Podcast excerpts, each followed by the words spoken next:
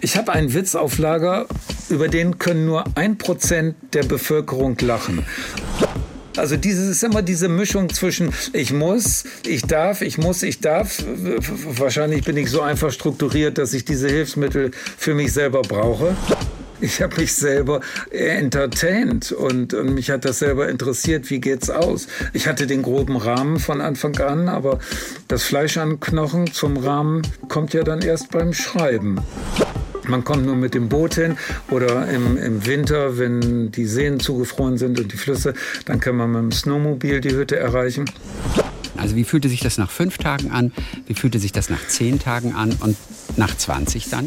Äh, das kann ich Ihnen genau sagen, das weiß ich auch nicht.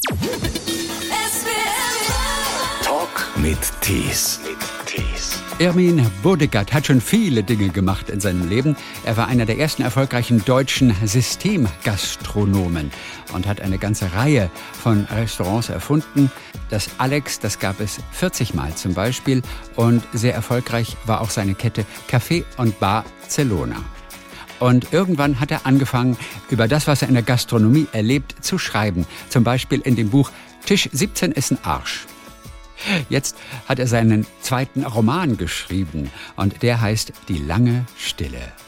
Hallo nach Oldenburg. Ja, ja, äh, herzlich, äh, herzlichen Dank und moin, moin. Moin, moin nach Oldenburg da oder zumindest in die Nähe von Oldenburg. Und ich sehe, Sie sitzen, zwischen an. Ja, und ich, ich sehe, Sie sitzen am Busen, ne, in der Nähe vom Busen. Genau, der Jadebusen. Der Jadebusen. Ich sehe hinter Ihnen ein Instrument. Genau, als ein CP70 ist das, Peter, hinter uns, ne? Ja. Ja, äh, da, da juckt's doch, oder? Da juckt's doch den Tausendsasser, der unter anderem auch Musik gemacht hat, ganz leidenschaftlich. Ja. In diesem Studio hier haben wir meine Dorfband, also die älteste Schülerband unseres Dorfes, äh, Candy and the Sugar Boys. Hier haben wir äh, zwei CDs gemacht und äh, ja, so, ich hatte ja mal diesen Traum, die Beatles waren 700 Stunden äh, im Studio und haben Sgt. Pepper aufgenommen. Und da dachte ich, das müssten wir eigentlich auch mal machen. Aber wir haben die 700 Stunden nicht geschafft. Allerdings natürlich auch nicht so ein Reißer abgeliefert. Nicht die berühmten Candy and the Sugar Boys. Nicht die. Doch, genau die. ja, so ein bekloppter Name. Aber äh, ich weiß auch nicht, der Name ist gefallen als, als Jux, als wir uns alle noch, noch weniger ernst genommen haben als dann hinterher. Und der blieb dann eigentlich, obwohl er peinlich ist. Kam der von Ihnen? Ja, der kam von mir als als ähm, Rücksch, äh, ja als als Kontra zu einem Vorschlag, den ich noch bekloppter fand und ja, ich weiß nicht, dann blieb's dabei. Aber okay. Und welches war der andere Vorschlag? Äh, der war Ohrwege. Ah, Ohrwege. Ah, interessant, aber deutsch.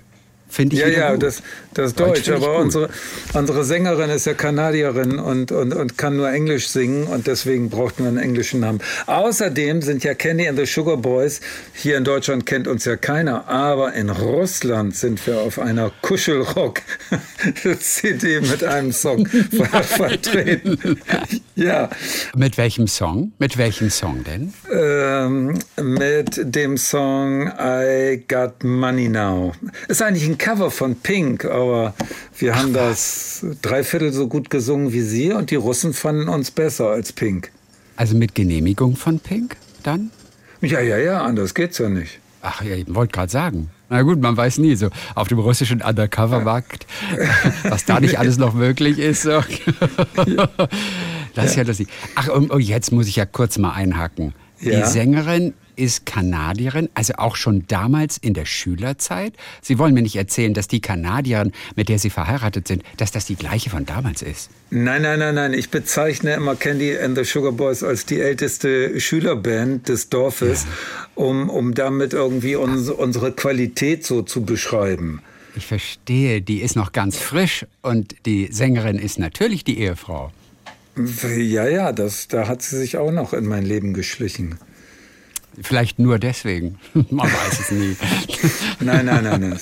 Für eine Musikerkarriere, da tun Frauen vieles. Ja, ich sag's nur. Ja, ja, die kam auch. Ja, meine, meine Frau war schon äh, als, als Sängerin berühmt, weil sie ist als achtjähriges Mädchen ja nach Deutschland gekommen, konnte ja. gar kein Deutsch, landete aber im Berliner Kinderchor und hat mit dem Platten aufgenommen und sie hat auch Solo gesungen. Also da ist sie als Sängerin trainiert worden und das haben wir dann missbraucht in unserer, in unserer Dorfkapelle. Herrlich. Von Kanada werden wir sicherlich auch noch hören, denn das ist der Ort, ja, an den Sie sich zurückziehen, wenn Sie Bücher schreiben. Und zwar wirklich fast ausschließlich. Ja. Aber ich möchte jetzt erstmal auf das Buch, das Sie jetzt gerade geschrieben haben, zu sprechen kommen. Es ist Die lange Stille, die turbulente Geschichte von Werner Weber, äh, der, weil er es einfach auch im Leben einfach zu doll getrieben hat, der, der, dann im Krankenhaus liegt nach einem Zusammenbruch. Er ist im Prinzip so ein, so ein wirklicher ein Chaot und der hatte eine Werbeagentur und irgendwann ist er noch eingestiegen bei einer Diskothek. Also dieses typische Leben auf der Überholspur. Bei Gastronomen, genau. bei denen es so richtig gut läuft, wie auch bei Ihnen im Leben, ja, mit dem Alex oder Kaffee und Barcelona, das sind so die großen beiden äh, Dinger, die sie rausgebracht haben. Äh, da war es wahrscheinlich ja nicht ähnlich. Ja, da gibt es kein Wochenende, da gibt es keinen Feierabend, da weiß nicht, 15, 16 Stunden am Tag, 24-7. Dieser Erfolg macht süchtig. Im Prinzip wie bei Werner Weber. Sie kennen das, ne?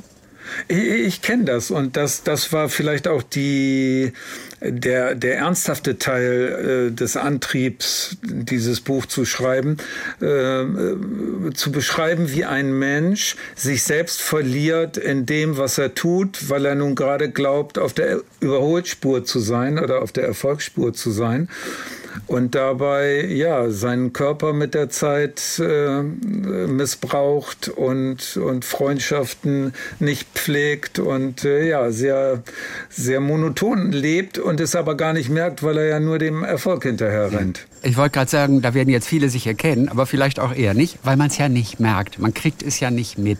Erst wenn einem das Schicksal oder die Gesundheit oder der Körper Halt sagt.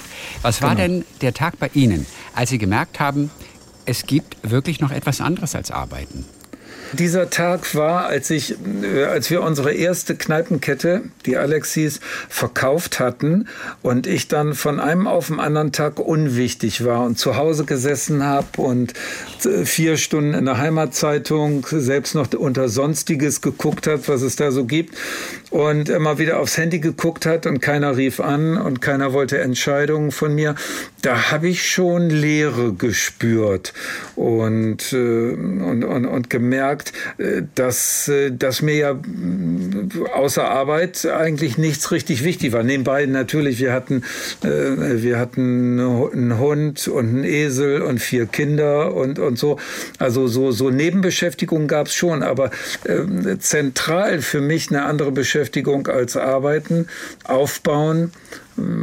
Das gab es nicht. Naja, und äh, das war aber Gott sei Dank, das war der Dealbreaker. Wie gesagt, da war ich 48 und von da an habe ich angefangen, auf verschiedenen Schienen weiter durchs Leben zu fahren. Mit Musik und Bildhauerei. Und äh, am liebsten mittlerweile eben mit dem, mit dem Schreiben. Mhm, also das ist das zweite Leben, was da im Prinzip angefangen hat. Was kann man mit einem Esel denn machen? Also Streicheln. Streicheln. Streicheln und äh, die höchsten Beträge in die Tierhaftpflichtversicherung äh, einzahlen, weil Esel nämlich relativ unberechenbar sind und viel Mist machen. Äh, Sie sind der Gastro-Experte. Dann kennen Sie natürlich auch Cafés, also Katzencafés. Ne? Ich weiß nicht, ob die in Japan angefangen haben, aber das ein oder andere gibt es auch, glaube ich, in Deutschland. Da hat man ganz viele Katzen und der Clou ist eben, dass die Katzen streicheln. Ne? Also das ah. Katzenstreicheln, ach, haben Sie noch gar nicht mitbekommen?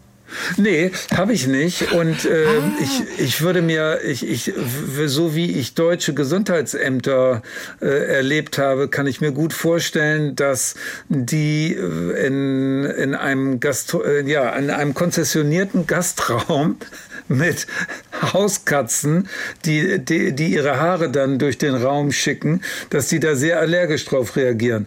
Aber wie gesagt, ich weiß, ich, ich weiß es nicht. Ich, ich kenne nur die Jungs von den Ordnungsämtern.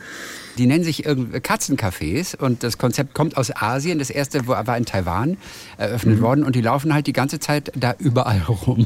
Ich meine, wenn man eine Katzenallergie hat, dann kommt man da wahrscheinlich nicht hin. So, ja. Aber das ist halt ein Clou.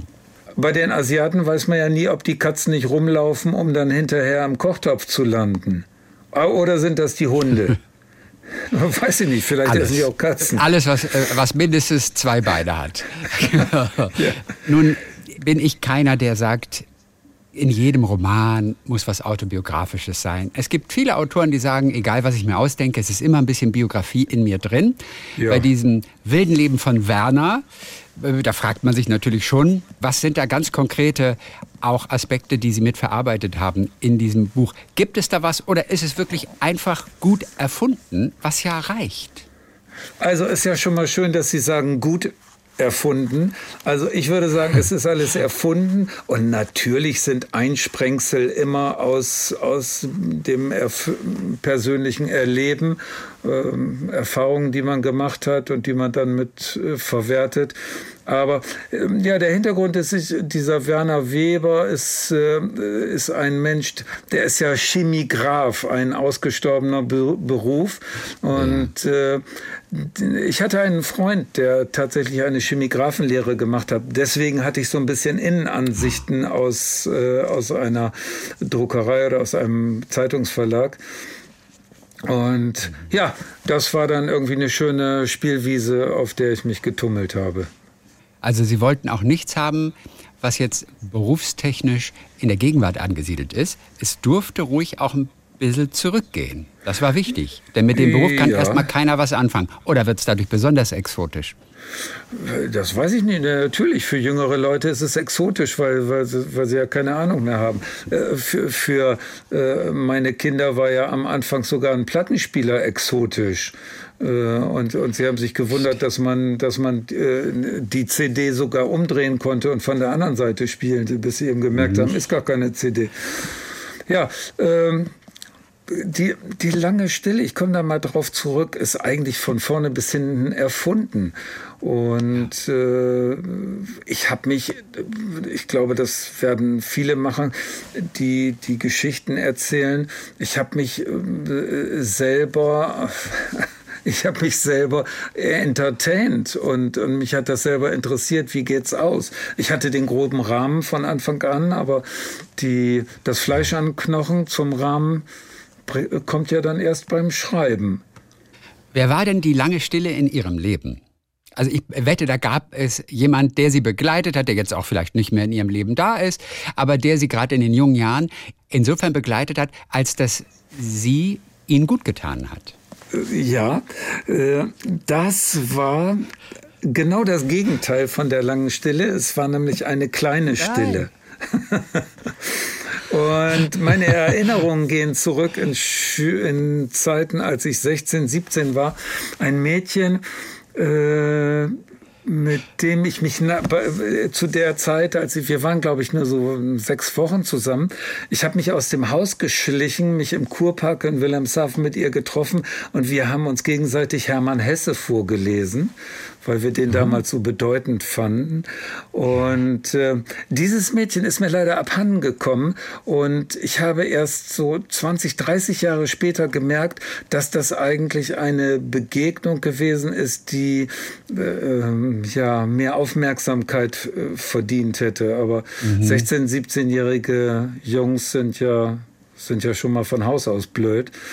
Und ja. Männer werden ja auch erst relativ spät erwachsen. Ich, ich glaube, ich habe erst zurückgedacht, als ich wirklich erwachsen wurde. Und das war irgendwann zwischen dem 40. und 45. Lebensjahr. Und da war es auch zu spät, um die auf Facebook irgendwie nochmal ausfindig zu machen, oder? Genau, ich bin ja nicht mal bei Facebook. ja, aber Ihre Kinder vielleicht. Kinder, könnt ihr ja. kurz mal helfen? ja, Aber, äh, ich möchte ich, die wie hieß ja. sie denn damals? Äh, äh, ich äh, verschweige den Namen jetzt mal. Ach schade, wenn sie uns hört, hätte sie sich melden können. Das wäre voll schön gewesen. Ja, das wäre voll schön gewesen. Aber ich meine, der Hinweis mit, dem, mit den nächtlichen Hermann Hesse, ja. Verbotenen äh, Hermann Hesse-Stunden im Kurpark in Wilhelmshaven, ja. der muss eigentlich voll ausreichen, um... Mhm. Äh, ich will jetzt auch nicht, dass sich zu viel melden. ja, wirklich. Besteht die Gefahr bei Ihnen? Kann das sein? Haben Sie diese Hesse-Nummer auch bei anderen Mädchen abgezogen damals? Äh, nee, das war übrigens nicht. keine abgezogene Nummer, sondern das war ja in, in beiderseitigem Einvernehmen. Ja. Nein, leider. Ich hatte danach ganz oft, äh, ich bin ja jetzt schon seit 38 Jahren glücklich mit einer Frau verheiratet und zusammen, die Hermann Hesse überhaupt nichts abgewinnen kann. Ja. Also äh, das geht auch. Wo haben Sie die denn kennengelernt? Also Ihre kanadische Frau, ähm, die Sie vor 38 Jahren ja kennengelernt ja. haben. Wo war das? In, in Berlin, in Joes Bierhaus. Sie hat Chinesisch studiert oder Sinologie eben und äh, hat ihr Studium als, als Kellnerin in, in, in, einer Musikkneipe verdient. Und ich war zufälligerweise der Oberdruide da in dem, in dem Club, an dem ich beteiligt war. Naja, und äh, so, wie, wie es denn so kommt. Kurz zu dem Namen Werner Weber. Warum Werner Weber. Das ja. klingt jetzt erstmal nach einem ganz alten Typen irgendwie. Ich meine, alle alten Typen waren irgendwann mal so jung. Aber Werner Weber, das klingt für mich erstmal wie so ein Spießer vom Amt. Werner Weber ist ja ein Fan der Musik der 80er Jahre, ne? 80er und 90er Jahre ja. und, und, sagt ja auch dann an irgendeiner Stelle, äh, das waren die bedeutendste Dekade äh, der Musikgeschichte und wer das nicht so sieht, der braucht gar nicht erst weiter zu lesen.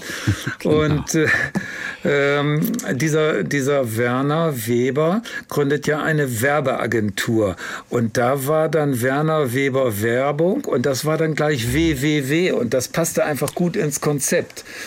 Und weil er ja seine Agentur gründet, parallel eigentlich zu der Zeit, äh, als auch das Internet mit WWW so in unsere Köpfe gekommen ist. Haben Sie denn Glück gehabt mit Ihren Schwiegereltern oder war das auch eine feindlich gesinnte Kreuzspinne mit Dauerwelle. Äh, wie Werner ja auch die Mutter von der Langstillen. Karin beschreibt einmal eine feindlich gesinnte Kreuzspinne mit Dauerwelle. Ja, ja, aber ich meine, solche Schwiegermütter gibt es ja. Oh, oh, ich glaube, wir sind da mehr sogar. Ja, ja, wir sind da mehr. Also, ich habe das Glück, dass mein kanadischer Schwiegervater eigentlich der genialste Großvater der Welt war. Und äh, meine fünf Kinder haben den abgöttisch geliebt. Der hat mit ihnen all die Dinge gemacht, die ich äh, versäumt habe. Und insofern ist das das ganz große Glück schon mal an, an der Stelle gewesen. Meine Schwiegermutter, ich überlege gerade, ob die eine Dauerwelle hatte. Ähm, nee, ich glaube eigentlich eher nicht. Aber äh, sagen wir mal so, äh, wenn ich sie nicht kennengelernt hätte, wäre mir auch äh, im Leben, äh, ich hätte es auch überlebt, sagen wir es so. Das ist eine ganz schöne Umschreibung. Sowas kann aber auch wirklich nur ein Autor so gut und liebevoll formulieren. Mit so viel Bedeutung zwischen den Zeilen, obwohl es nur eine Zeile ist.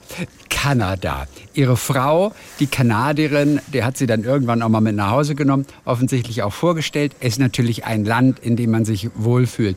Nachdem sie aber so viel High Life in ihrem Leben gehabt haben, kam dann plötzlich irgendwann auch die Stille in ihr Leben. Denn diese einsame ja. Blockhütte, eine ganz einfache Blockhütte in der, glaube ich, in, in, in der Georgian Bay, ja. Ontario, da schreiben Sie. Und zwar ausschließlich da. Zunächst ja. mal, warum nur da?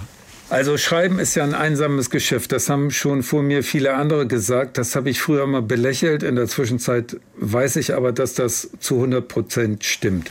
Nebenbei Manche schreiben in Cafés übrigens. Manche Autoren ja. schreiben in Cafés. Hätte man dem Gastronomen auch zugetraut. Ja, ja, ja. Aber viele von denen, die in Cafés schreiben, schreiben Jerry Cotton äh, Hefte. ähm, da kannte ich einen. Aber egal. Nee, äh, ich, ich brauche die Einsamkeit. Ich brauche auch drei, vier, fünf Tage des Eingruvens, keine Menschen um mich herum, keine Zeitung, keine, ja. keine Abwechslung. Und diese Hütte, an die wir wie die Jungfrau zum Kind gekommen sind, liegt 35 Kilometer von der nächsten Straße entfernt. Äh, man kann wirklich schon sagen, in der Wildnis. Man kommt ja. nur mit dem Boot hin oder im, im Winter, wenn die Seen zugefroren sind und die Flüsse, dann kann man mit dem Snowmobil die Hütte erreichen. Und das ist einfach genial, da zu sein. Ähm, ich war einmal 21 Tage ähm, in der Hütte im Winter und habe keinen anderen Menschen gesehen. 21 Tage. Ja, wenn man mir das vorher gesagt hätte, ja auch gesagt, das schaffe ich nie und das mache ich nicht. Aber das passierte einfach, weil, weil das Wetter so äh, kribbelig wurde und äh, Flüsse aufgingen. Man kam nicht mehr über die Flüsse, aber die, man kam auch noch nicht mit dem Boot weg. Und das war eine tolle Zeit und ich habe mich selber ausgehalten, was ich nicht für möglich gehalten hätte. Und ich war 23, äh, drei Viertelstunden am Tag auch glücklich. Und äh, so eine Viertelstunde am Tag hat man natürlich dann Ausbruchsfantasien. Äh, Aber die meiste Zeit war ich wirklich glücklich. Und ja, in der Wildnis, da dreht sich sowieso ja alles. Man muss sich Wasser besorgen. Alles ist sehr viel aufwendiger, wenn man nicht ordentlich Holz sägen geht, sammeln geht, hacken geht, dann äh, ist es dort, dort mein, mein Kälterekord ist minus 39 Grad. Also da ist immer ganz gut, wenn oh. der Ofen an ist. Und man hat ein ganz, man hat viel zu tun mit der Lebensorganisation, die hier so selbstverständlich ist in, in, in unserem Leben. Und gleichzeitig äh, hat man auch die Ruhe und denkt viel. Und das geht mir dann so, dass ich den Tag über das, was ich abends schreibe, weiterentwickle. Und dann gehe ich freudvoll mhm. irgendwann um 17.30 Uhr an den Rechner und, und fange an zu schreiben. Und am nächsten Morgen stehe ich freudvoll auf, was ich sonst in meinem Leben nie tue, weil ich so ja. mich selber damit überraschen will, zu gucken, was ich denn am Abend vorher geschrieben habe. Was für eine Entwicklung durchlaufen Sie? Also das ist ja eine Vorstellung, 21 Tage allein. Das klingt ja. jetzt erstmal, es ist einfach nur eine Zahl, ja, dann bin ich halt mal 21 Tage mit mir allein. Aber das ist ja eine echte Herausforderung. Das wäre für jeden von uns eine Herausforderung. Was haben Sie da so eine Entwicklung durchlaufen? Also wie fühlte sich das nach fünf Tagen an? Wie fühlte sich das nach zehn Tagen an und nach 20 dann? Äh, das kann ich Ihnen genau sagen, das weiß ich auch nicht. Das, äh, das passiert ja auch. Man denkt ja immer, also wir, wir haben da Kontakt zu, zu ein paar Indianern und äh, der Oberhäuptling hatte, hatte zu mir gesagt, als er mich da reingefahren hatte zu unserer Hütte, see you in May. Und das fand ich irgendwie ein guter Gag. Das war, das war Anfang, Anfang April. Und, und dass das dann wirklich passierte, ja, das merkte man dann jeden Tag ein Stück weiter. Ja, ich bin immer noch hier, ich kann nicht weg.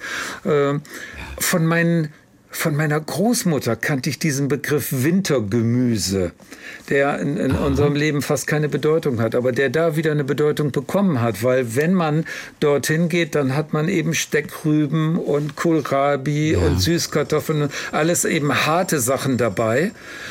Und äh, die, äh, die halten ewig. Äh, eine Ladung Nudeln dazu und äh, drei Flaschen Olivenöl und, und schon ist der Tag dein Freund. Also du, du verhungerst nicht. Und man hat genug Tee, man kann sich immer wieder einen Tee kochen. Ich brauche noch eine Gitarre in der Ecke, um mich ab und zu ein bisschen abzulenken. Und ja, ja. dann sitzt man da und guckt aus dem Fenster und alles ist weiß. Das Handy ist irgendwann ja alle. Wie verständigen Sie sich dann? Oder haben Sie, haben Sie zwei Handys oder noch dieses gute alte Nokia, das ungefähr drei Monate hält? Mm, wir haben, in, wir hatten, als ich dort war, hatten wir noch keine Solaranlage. Ähm, da hatten wir äh, noch so einen kleinen Generator, so ein ah, Generator, Yamaha. Aber das Handy hatte auch keine große Bedeutung, weil ich musste auf einen Felsen klettern und dann wie die Freiheitsstatue das Handy in die Luft halten und dann ging ab und zu mal eine SMS durch. Also das war, das war sozusagen die, der Außenkontakt. Ähm, hey, nicht der Strom ist das Problem, der Empfang ist das Problem da draußen.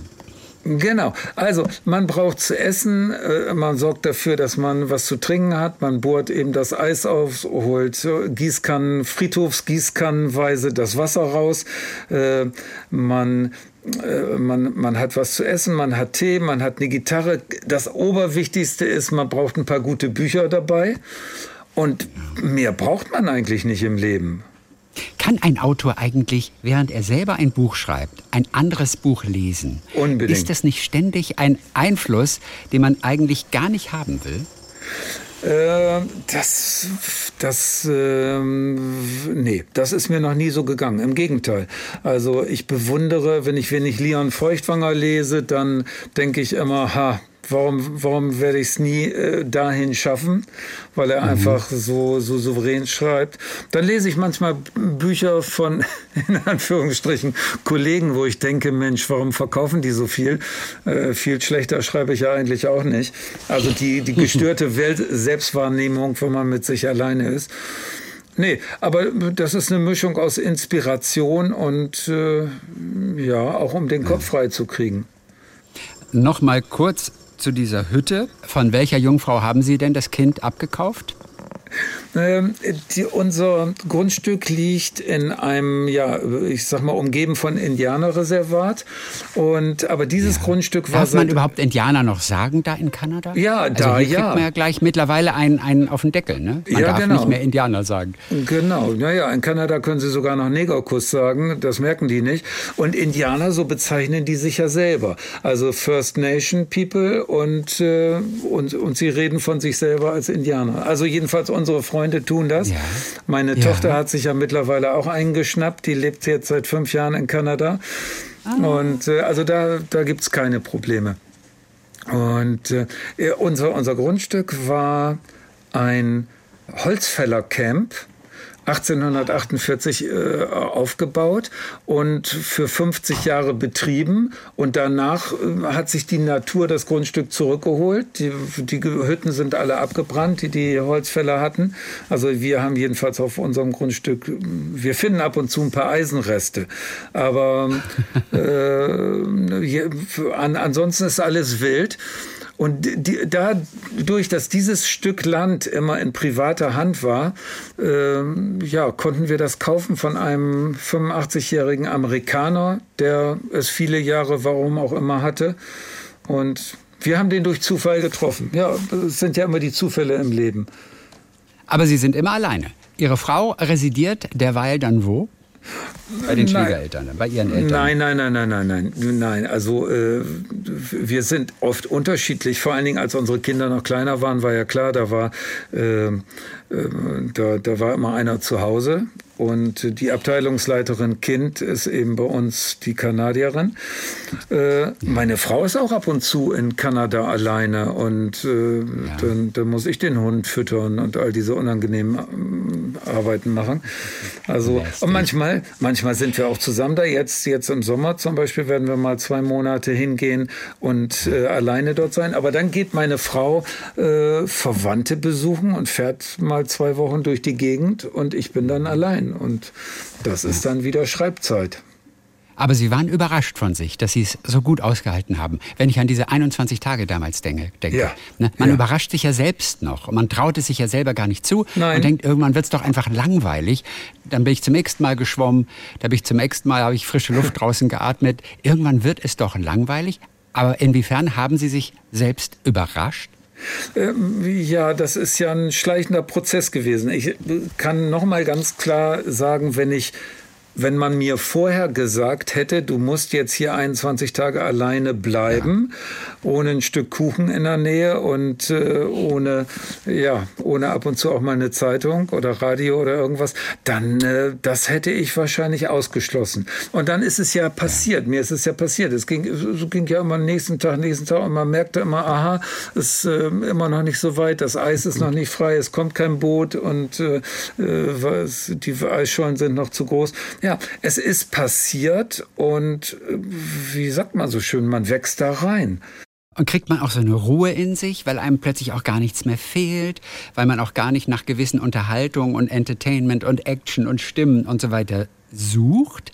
Was, was passiert mit dem Körper? Was passiert mit dem Geist? bei sich selber sein ist ja das Größte, was einem passieren kann, erzählen ja alle, die es mal schaffen und ja. sich mal darauf eingelassen haben. Das sind aber immer noch die in der Minderheit. Aber so auf sich selbst zurückgeworfen werden, das macht ja, ja irgendwas. Ne? Das soll ja so toll sein. Es ist unheimlich toll und man hilft sich erstmal selber, dass man sich so den Tag strukturiert.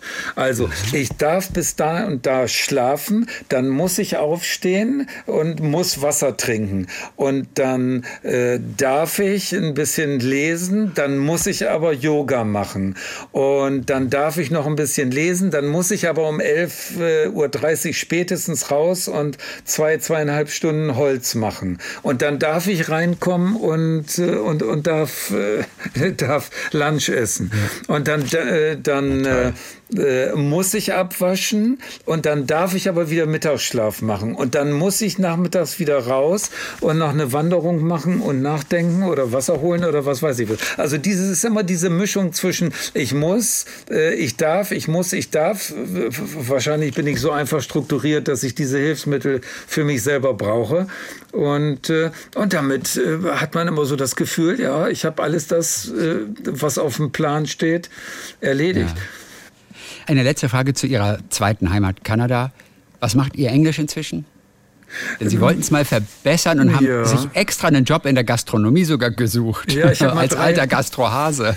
Ich habe mal drei Monate in einem vegetarischen Restaurant gejobbt. Äh, und Im hohen Alter müssen wir sagen. Ne? Also nicht als junger Student, sondern nee, das war schon fortgeschritten, ich, oder nicht? Da war ich kurz vor 60. Ja, und da war ich in dem Betrieb natürlich die Fußenmatte, also irgendwie so die in der Hierarchie die unterste Abteilung, weil mein Englisch war am ja. schlechtesten ich, und, und ich konnte nichts, glaubten die, äh, meine Kollegen. Und das waren drei Monate, da habe ich viel gelernt. Da, seitdem weiß ich, dass Apron Schürze heißt, das kannte ich vorher nicht und so ein paar andere mhm. Vokabeln. Äh, ja, mein, äh, mein Englisch reicht jetzt aus, um, äh, um Smalltalk zu machen und, und, und, äh, und gut klarzukommen. Aber äh, ja, das, das ist, ist glaube ich, das Problem, was wir alle haben, dass, dass, wir, dass, dass unser Vokabular nicht ausreicht, um den Toronto Star zu lesen. Weil wenn ich den, die, die mhm. Zeitung in der Hand habe, dann merke ich, was ich für ein Knickei bin und eben nichts kann. Innerhalb eines Jahres würden Sie auch das schaffen? Äh, weiß ich nicht. Ja, man braucht ja so eine Basisbegabung, die habe ich nicht mitgekriegt. Aber Sprachen kann ja jeder lernen. Der eine etwas schneller, der andere etwas langsamer. Aber letztendlich können es eigentlich alle. Das wäre doch mal noch eine Challenge. Äh, Den ja. Toronto Star bewältigen.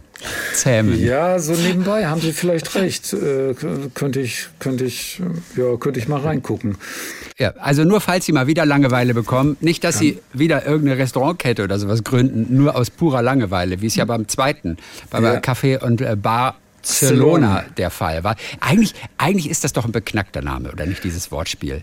Ja, die Bar Barcelona. Ja, die, da, da, sind, da sind äh, manche Leute sind zweieinhalb Jahre unsere Gäste gewesen, bis sie erst gemerkt haben, dass man eben Barcelona auch zu Barcelona äh, verbiegen kann. Ja.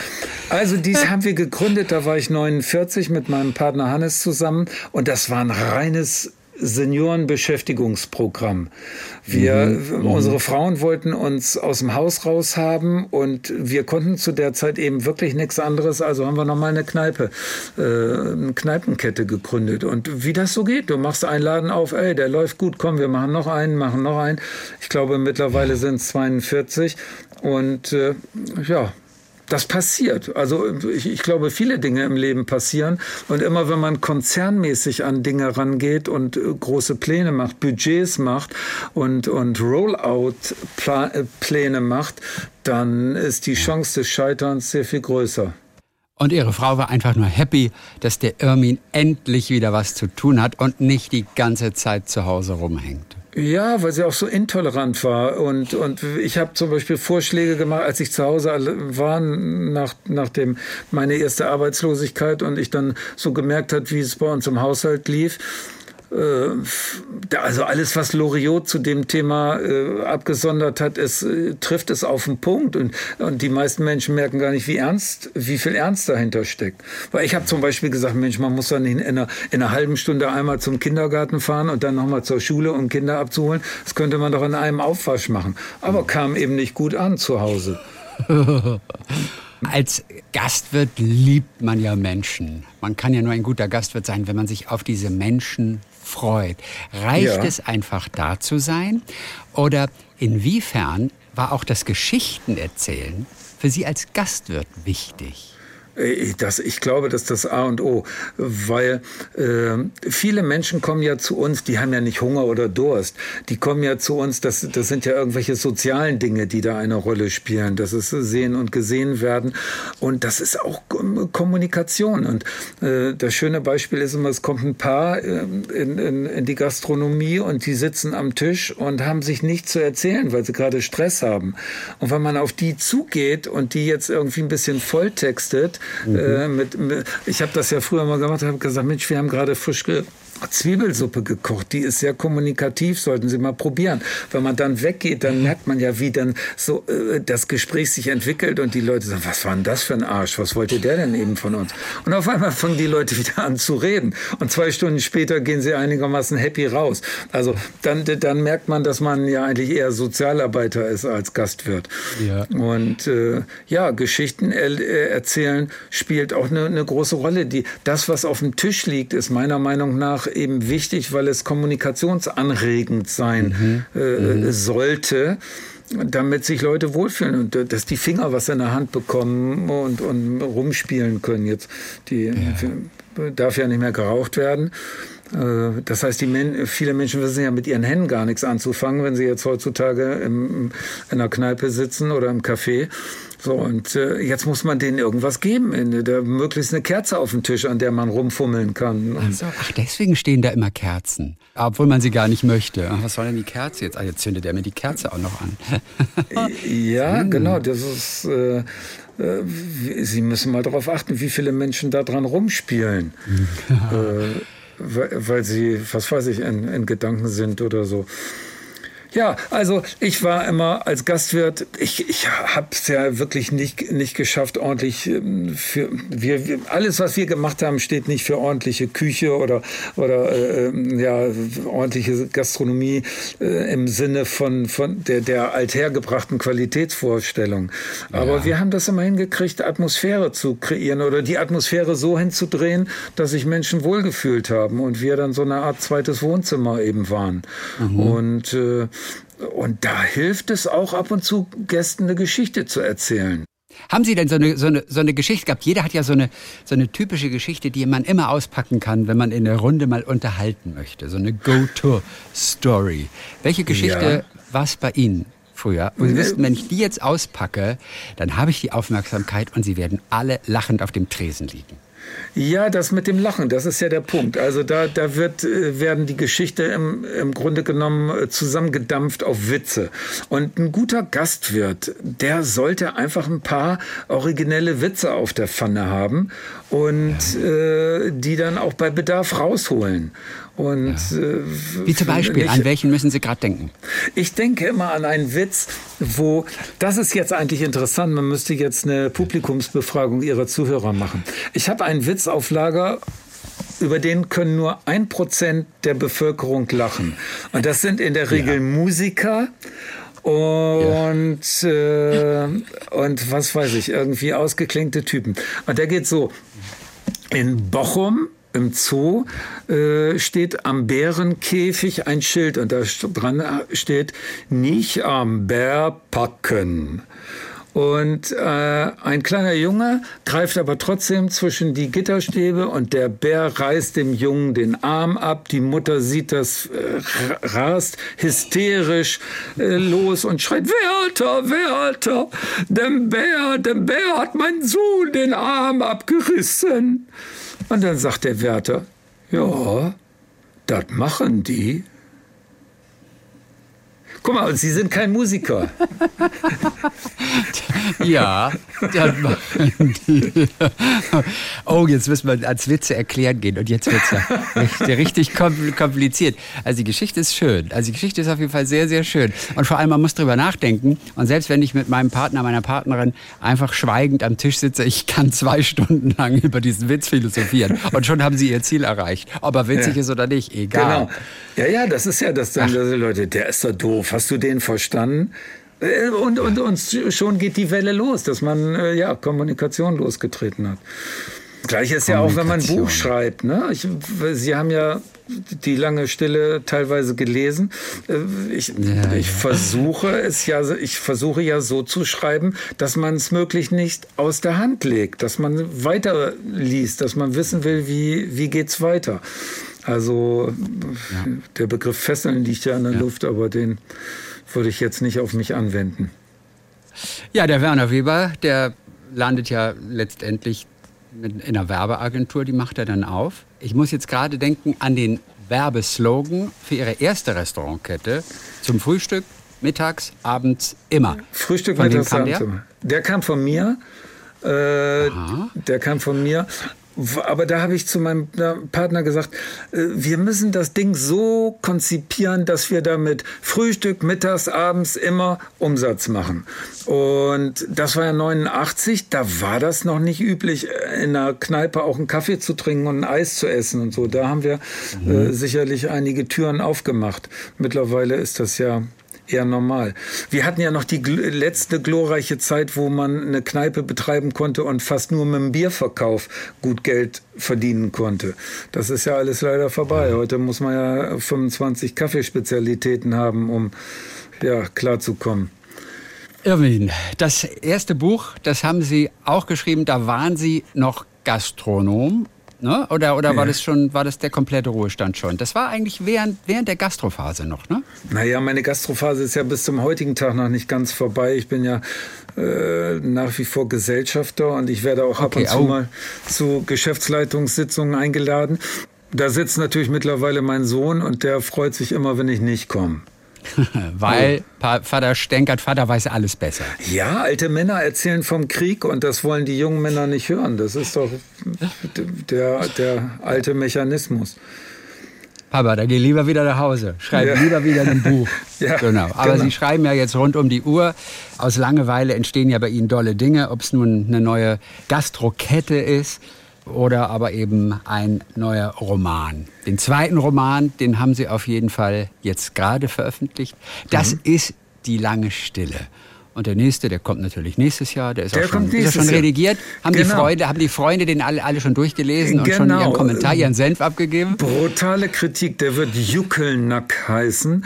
Und äh, ja, da gab es sechs Testleser, die die, na, mehr, das verrate ich noch nicht. Aber was ist Juckelnack? Ist das ein Begriff aus dem, aus dem Pott oder was? Juckelnack ist Karl Friedrich Juckelnack ist 1902 geboren und die Geschichte geht von 1902 bis 2004.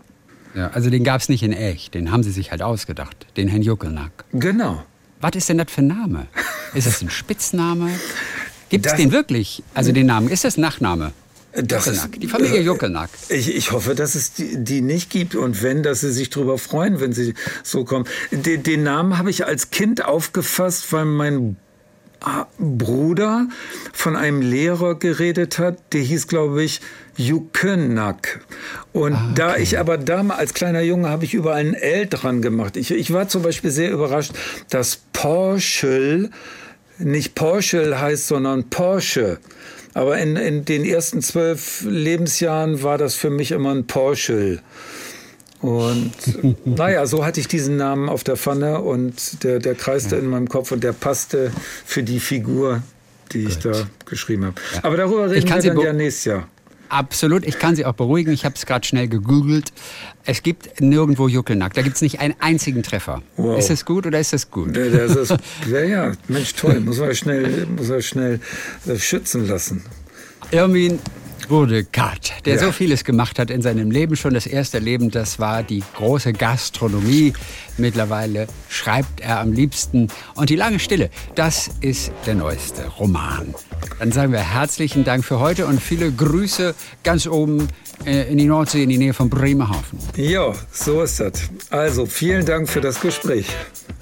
Bis denn. Bis Juckelnack. Ja. Tschüss. Mit Tees. Ein Podcast von SWR3.